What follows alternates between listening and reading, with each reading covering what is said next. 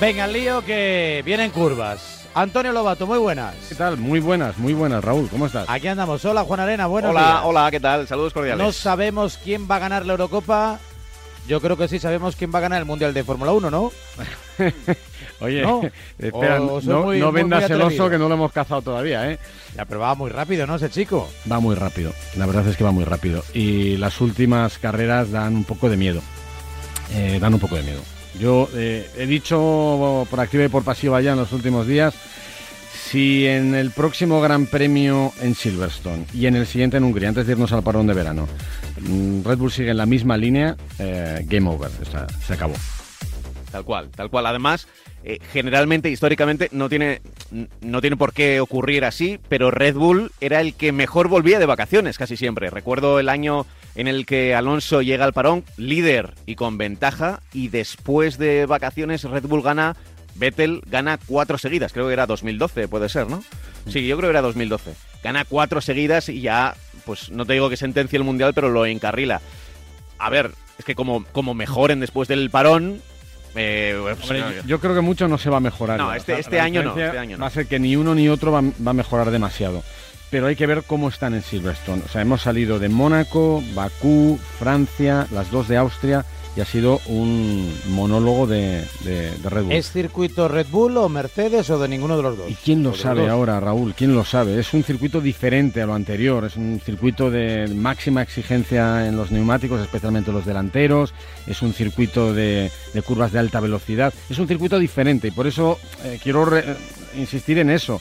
Si también en este escenario, eh, en, este tipo de trazado, el Red Bull eh, es más consistente, es más fuerte, es más rápido, eh, se- acabó porque ya no hay nada más. O sea, es que Mercedes va a seguir recibiendo pequeñas evoluciones, pero pequeñas, ¿eh? porque está parado el desarrollo. Y estar parado el desarrollo no quiere decir que no vayan a llegar piezas nuevas, van a llegar lo que estaba en el plan. Pero ya no vas a tener nada en camino, ya no hay nada que vaya a salir del túnel del viento que haga revertir la situación. Y claro, no solamente Red Bull está por delante, es que Verstappen está haciéndolo eh, increíble. Sí, O sí, sea, sí. Es, es una barbaridad. Es una barbaridad lo de, lo de este chaval. Y, y se ve además, yo creo, a mí lo que más me preocupa no, no, no es lo que veo en la pista, que me preocupa. Venimos de un gran chelem ya de, en la última carrera de, de Verstappen. Veo las caras de Mercedes. O sea, veo Eso a un Hamilton derrotado, a un Toto Wolf eh, que dice, esta se nos escapa, vamos a centrarnos en 2022. Sí, tal cual, tal cual. O sea, el, el- aunque haya un coche de por medio, es decir, algo mecánico, ¿no? Que tiene una especial incidencia en el desarrollo de la competición, evidentemente el factor anímico, el lenguaje corporal, habla precisamente de eso, ¿no? De que incluso hay un piloto que desprende ahora mismo que irradia optimismo y alegría como Lando Norris, que despacito no le va a dar, ¿no? Para alcanzar semejante altura, pero sí para enredar, incluso para superar a Hamilton en alguna carrera, ¿no? Donde no esté fino y, donde se confirma eso que tú siempre has dicho, Antonio, que Hamilton es un pepino, pero que cuando hay presión, cuando no está cómodo, cuando tiene ahí una piedrecita dentro del zapato, mm, Eh, le- cometes le, más le errores, falla sí. ese puntito extra. Falla, eh, falla, pero le, le ocurre a casi todo el mundo, ¿no? A ver, yo, yo no creo que Lando Norris le pueda ganar a, a Hamilton en las carreras que quedan, salvo que ocurra algo parecido a lo del último Gran Premio, ¿no? En condiciones normales, Mercedes va a estar por delante, salvo que cometa un error. Pero en ritmo de carrera, eh, a ver, Hamilton va a estar por delante porque tiene que estar por delante, porque el coche es bastante más rápido. Eh, tuvo que pasar lo que ocurrió en, en- Austria en la última carrera, que algo se dañó en el coche, en el fondo de, de Hamilton y perdió 30 puntos de aerodinámica. 30 puntos de aerodinámica no los pierdes así como así, o sea, no es tan fácil perderlos, tiene que ser una pérdida sustancial de algún elemento sustancial. Eh, medio segundo por vuelta más lento. Así sí puede meterse eh, Lando Norris por delante de, Hamilton. En condiciones normales no. Pero a mí, eh, in- independientemente de Lando, lo que me preocupa es eso. Eh, ¿Hay alguna posibilidad de que esto se revierta, de, de que Mercedes dé un paso adelante? No. Yo creo en, en condiciones normales no, salvo que haya sido una casualidad que venimos de circuitos urbanos, venimos de Austria, que es todo, todo, todo iba un poco en tendencia favorable hacia Red Bull, las gradas naranjas, circuito Red Bull Ring, circuito corto, pocas curvas, eh, pero vamos a ver Silverstone. Si, insisto, para mí Silverstone es la clave, aunque Silver- Silverstone va a estar un poco, digamos, eh, alterado por el sistema de competición que vamos a tener, que como sabes, eh, experimentamos ahí con la... Ah, lo de la la- mini carrera. Sí, perdona, la mini clase. La Eso, sí, sprint clasifica. Eh, joder, no sé cómo llamarlo. Bueno, vale, eso, Fíjate sí, cómo será el tema. Hay que evitar la palabra carrera. No, no, es que la Fórmula 1 ha decidido llamarlo The Sprint. O sea, el nombre de la eh, oficial es The Sprint. ¿Pero The Sprint qué? Race, no, no es eh, Sprint Race. Qualifying, sí. O sea, en todos los documentos oficiales es Sprint Qualifying y le han quitado Qualifying para que no se diluya un poco. Para que no entren las estadísticas que, que en la Fórmula 1 son muy importantes, porque esto de número de podios, número de victorias, número de poles, eh, carreras empezadas, no empezadas, esta no va a entrar en las estadísticas de las carreras. Probablemente tengan que hacer un apartado, si esto van a ser tres este año, y si gusta el sistema serán más el año que viene, o seguirán con tres o más. Pero, pero harán un apartado distinto. Lo que no quieren es que se llame carrera, a pesar de que son 100 kilómetros, que serán, pues eso, 20 vueltas, ¿no? Eh, no sé, 17. 27 vueltas. Dieci, dieci, Ah, 17 vueltas. Que en bueno, ya veremos en otro sitio. que no, que no está mal. Quiero decir que 17 vueltas no va a haber ningún repostaje, ni a no, No. ser que pase algo, pero en principio no va, no va a pasar nada. La duda es qué pasa si llueve, por ejemplo. O sea, puede haber que no ha llovido los domingos y que de repente te, te llueva en una carrera de, de sábado, pero eh, veremos, veremos cómo se lo toman, porque el viernes ya va a haber una clasificación para esa A mí clasificación. lo que me parece es que este nuevo sistema tiene un, tiene un problema para los equipos grandes, para la gente que está luchando por el Mundial. No te equivoques el sábado en esta sprint, eh, en esta clasificación sprint, porque como tengas un toque y te vayas atrás, en carrera sales atrás. O sea, es que eso es un peligro grande. Por eso creo que no van a arriesgar demasiado y hay mucha gente que no va a querer arriesgar. Y por eso muchos piensan que puede ser una especie de procesión y que no va a ser muy espectacular. No. Veremos. Eh, en, eh, este fin de semana no, eh, que la gente está acostumbrada a tres carreras ya seguidas, que hemos tenido triplete y, y descansamos este fin de. Sí, sí, sí, sí. ¿Eh? Dios, Que ya va tocando, desde luego que sí. Venga, más cositas que se desprenden de esta mini gira por, eh, por Austria, por el mismo circuito, aunque con distinta acepción, con distinta nomenclatura. Carlos Sainz, que bueno, pues que ya tutea a Leclerc, ¿no? Siempre pensamos que era un poco ahí, ¿no? El, el segundo en discordia en Ferrari, pero bueno, esto de que puedes pasar a Charles, la verdad que habrá sido un subidón, ¿no? Para el piloto madrileño, lo ha hecho realmente bien. lo está haciendo realmente bien desde el principio. Eh, poco a poco ha ido quitando las aristas que podría tener en su adaptación al, al Ferrari, pero le ha presionado desde el principio, insisto, a Charles Leclerc y últimamente, eh, ostras, yo creo que le está afectando a Charles. Eh, comete más errores, se precipita en algunas ocasiones y, Carlos le, tiene bastante, eh, no diré controlado porque no es verdad, pero sí está igualándole en rendimiento. La última carrera más va de menos eh, a más, porque la última carrera fue la primera vez que le oí decir a Carlos, caramba, eh, creo que ya estoy eh, en disposición de luchar y de sacarle al Ferrari todo lo que tiene. Ya ha terminado el proceso de adaptación y decía que, bueno, que de las mejores carreras, las que ha hecho en Austria, de las mejores carreras en, en- Ferrari. Fue un domingo perfecto para Carlos Sainz eh, porque el sábado ninguno clasificó para la Q3, ninguno de los Ferrari. Hubo muchos palos en Italia a, Ferrari de sábado a domingo y el domingo, además lo escuchamos en la retransmisión, en, la tele, eh, cómo le dejaban pasar a, Leclerc. Leclerc se tenía que frenar porque Carlos venía con mejor ritmo y decía una frase que casi parecía de película, ¿no? De voy a dar lo mejor de mí mismo para intentarlo. Y, lo consigue en la, en la última vuelta, ¿no? Fue como un guion perfecto y creo que en Italia eh, los aficionados, y alguno tenía alguna duda, que yo creo que no, porque, eh, porque por la familia de, Carlos le, le tienen mucho respeto, pero si alguno tenía alguna duda, se han dado cuenta de que tienen ya ahí un piloto para estar a la altura de Leclerc. Tienen una alineación de pilotos muy brillante ¿eh? y en el momento en el que Ferrari tenga un coche competitivo que está al nivel, van a dar mucho juego. Sí. Van a dar mucho juego y van a dar muchos puntos al equipo Ferrari y yo creo que hay muchas alegrías, cualquiera de los dos. ¿eh?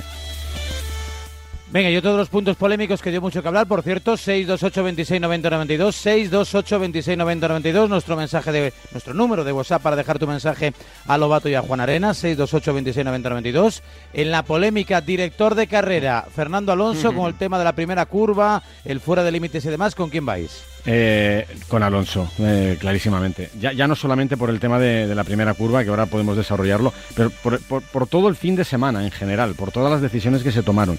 La, primera, eh, la primera consecuencia grave, ¿no? que fue el, el perjuicio eh, notorio que tuvo eh, Fernando cuando se encontró con Vettel en la, en la última curva. A ver, y no quiero, no quiero criticar a Vettel, eh, va a ser curioso, mucha gente se sorprenderá, pero es que creo que Vettel fue culpable, fue el último culpable, pero hubo muchos antes.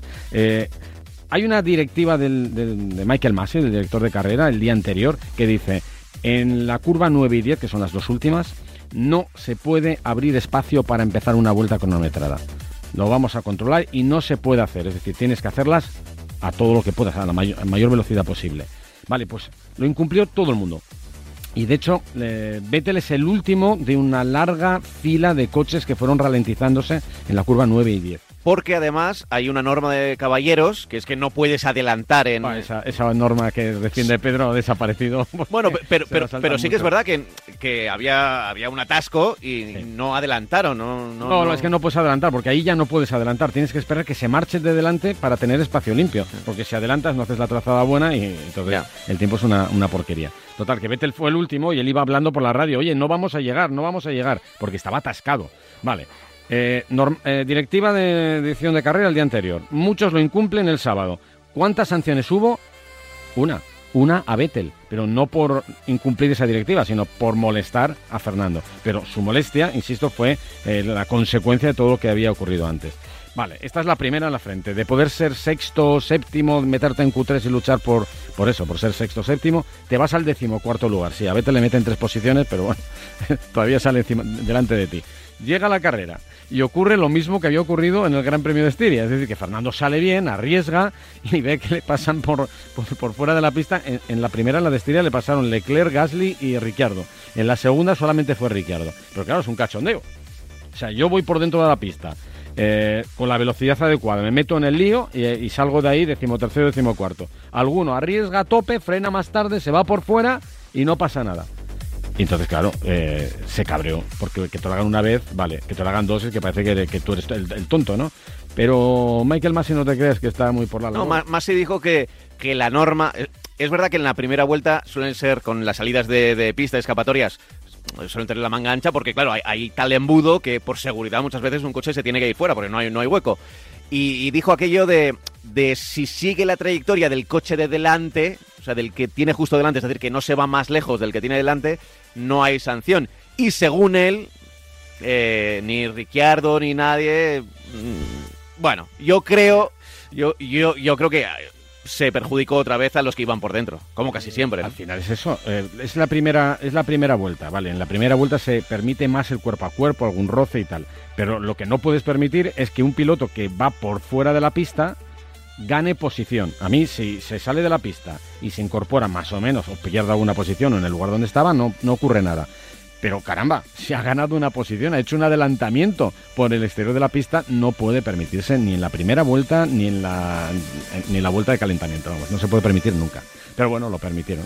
Y eso también perjudicó a Fernando. Y, bueno, yo creo que fue un gran fin de semana eh, de Fernando. Eh, se le ocurrió todo el viernes, dio buenas sensaciones, se le ocurrió el sábado, todavía estoy preguntándome cómo fue capaz de hacer el tiempo de, Q1 que hizo, que se, colocó entre las cuatro primeras posiciones, y nos quedamos con las ganas de verle en la, en la Q3 y, bien colocado en carrera.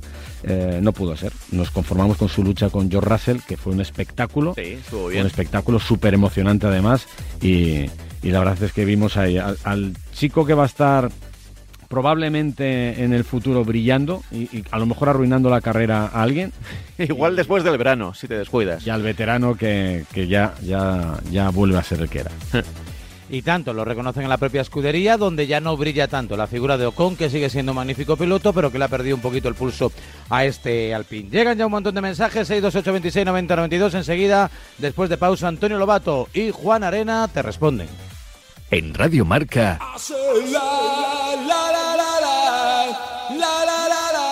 A diario. Y ahora damos paso a José Jiménez que nos informará de cómo está el tráfico en esta hora punta. Gracias, pero antes quiero comentarle algo a mi vecino que me estará escuchando. Solo decirte que... ¡Tengo los 15 puntos y pago menos que tú! En la A4 hay dos kilómetros de retención causada... Si tienes los 15 puntos, ¿qué haces que no estás en línea directa? Cámbiate y te bajaremos hasta 100 euros lo que pagas por tu segura de coche o moto. 917-700-700. 917-700-700. Condiciones en línea directa.com. Estoy tremendo. Estoy potente. Soy un póster, un cañón, la Venus del bañador, una esfinge, un rey de Francia, con el extra de verano y la tableta de un romano. 15 de agosto, extra de verano de la 11, el subidón del verano. Un gran premio de 15 millones de euros y no viene solo. Además, hay 10 premios de un millón. Extra de verano de la 11. Juega responsablemente y solo si eres mayor de edad. ¿Te han contado que es imposible ahorrar en tu seguro de moto? Una mutuera siempre paga menos. Métetelo en la cabeza. Vente a la mutua con tu seguro de moto y te bajamos su precio, sea cual sea. Llama al 91 555 5555. 91 555 5555. Mutueros, bienvenidos. Condiciones en mutua.es. La vida es como un libro y cada capítulo es una nueva oportunidad de empezar de cero y vivir algo que nunca hubieras imaginado. Sea cual sea tu próximo capítulo, lo importante es que lo hagas realidad. Porque dentro de una vida hay muchas vidas y en Cofidis llevamos 30 años ayudándote a vivirlas todas. Entra en cofidis.es y cuenta con nosotros. En verano en la tele siempre dan consejos para que no entre nadie en tu casa cuando te vas de vacaciones. Dejar una luz encendida, que te recojan el correo. Está bien. Pero yo me quedo con lo que de verdad funciona. Mi alarma de Securitas Direct conectada a las 24 horas con aviso a policía. Confía en Securitas Direct, la compañía líder en alarmas que responde en segundos ante cualquier robo o emergencia. Securitas Direct, expertos en seguridad. Llámanos al 900-103-104 o calcula online en securitasdirect.es. En cofidis.es puedes solicitar hasta 15.000 euros con un 595 TIN y 611 TAE. 100% online y sin cambiar de banco. Cofidis, cuenta con nosotros. Movistar Prosegura Alarmas te trae una alarma que no es solo una alarma, porque una alarma que es inteligente y te avisa al móvil si se te olvida conectarla, que en caso de emergencia te da asistencia inmediata y con la que si es necesario incluso llaman por ti a la policía, a que no es solo una alarma. Pero no solo eso, también te da acceso total desde la app, te permite ver lo que ocurre en tu casa con la cámara móvil 360 y en caso de necesidad te envía a un vigilante acuda para comprobar que está todo en orden. Además, ahora la tienes sin cuota de alta y con instalación gratuita. Seas del operador que seas por solo 29 euros y 90 céntimos al mes durante 10 meses. Luego, 45 euros mensuales. Contrátala antes del 31 de julio llamando al 900-226-600. 900-226-600 en tiendas Movistar o en movistarproseguralarmas.es. 9 y 35 aquí en Londres, 9 y 35 en Canarias, 10 y 35 en los estudios Juanma Gonzalo en la avenida San Luis número 25 con Juan Arena y con Antonio Lobato y con un montón de mensajes al 628 26 90 92. Escuchamos. Buenos días, Antonio. Buenos días, Radio Marca. Eh, tengo una pregunta para Antonio. Eh, ¿Este domingo no crees que hubiera sido más justo el darle el piloto del día a George Russell en vez de a Lando Norris?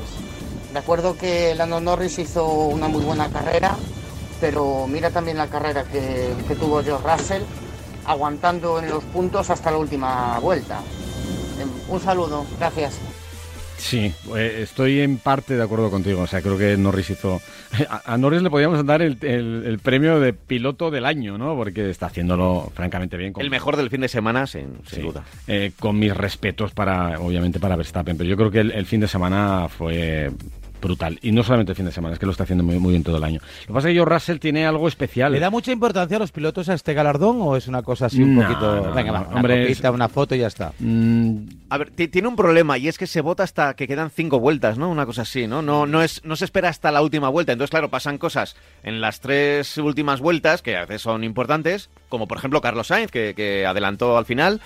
Y, y, claro, las votaciones vienen desde mucho antes, ¿no? Y luego yo creo que también hay un público y hay esto es como en estos, hay en estos to- en estos eh, concursos que hay en la televisión, Sí. ¿no? De, de cantantes y tal, que muchas veces se vota por afinidad, no, no por lo que veas en la, en la pista. Y de hecho está muy en- muy en, en desacuerdo de muchas eh, decisiones de piloto del día. Por ejemplo, la anterior, cuando se lo dieron a Charles Leclerc cuando yo creo que se lo hubiera merecido más eh, Carlos Sainz. Y no porque yo sea español y le tenga mucho aprecio a Carlos, sino porque Charles Leclerc había cometido un error garrafal en, en la salida, eh, tocándose con Gasly, al que le arruinó la carrera. Eh, sí, se descolgó hasta la última posición y luego remontó.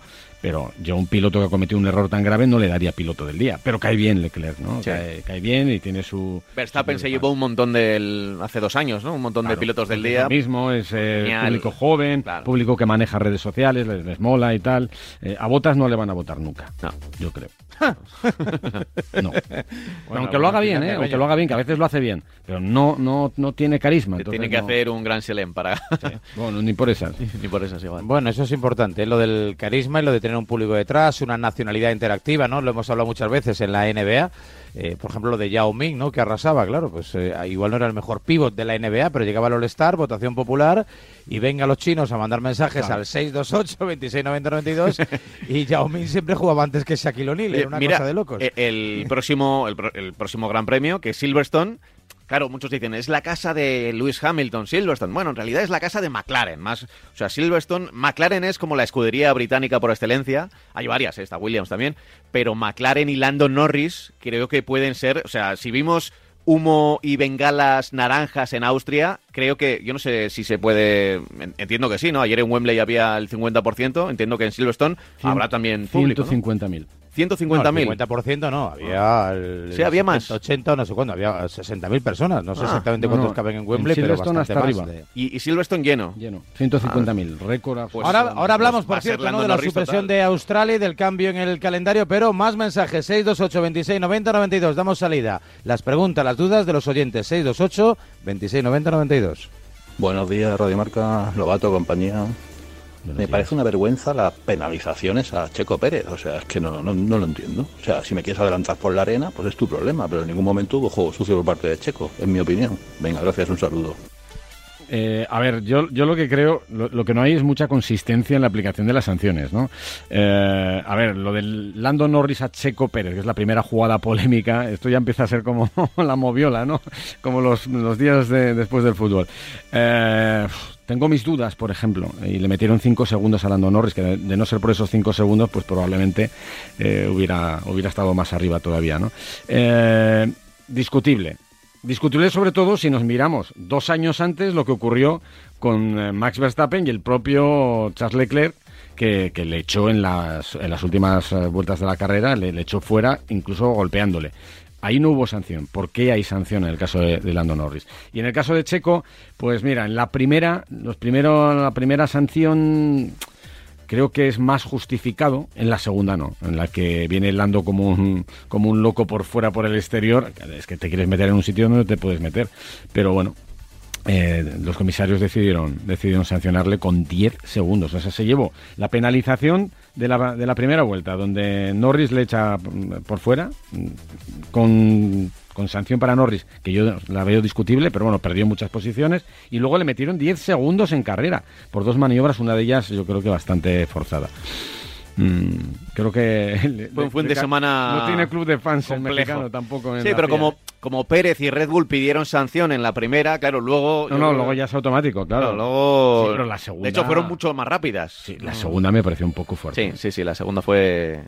Fue por los pelos. Fue, como dirían en el fútbol, tarjeta naranja, ¿no? No, y al final sí. eh, a ver, mientras no sea una locura, hay que dejarles competir también un poco, ¿no? Porque si no vamos a tener, eh, pues eso, eh, no va a haber batallas, no va a haber duelos. Y esto es lo que es divertido, ¿no? En el pasado se tocaban rueda a rueda, no pasaba nada. En el pasado no habría habido sanción en ninguna de, de esas batallas de curva. Tenemos que volver un poco a esto porque forma parte del espectáculo y yo creo que el espectáculo hay que protegerlo.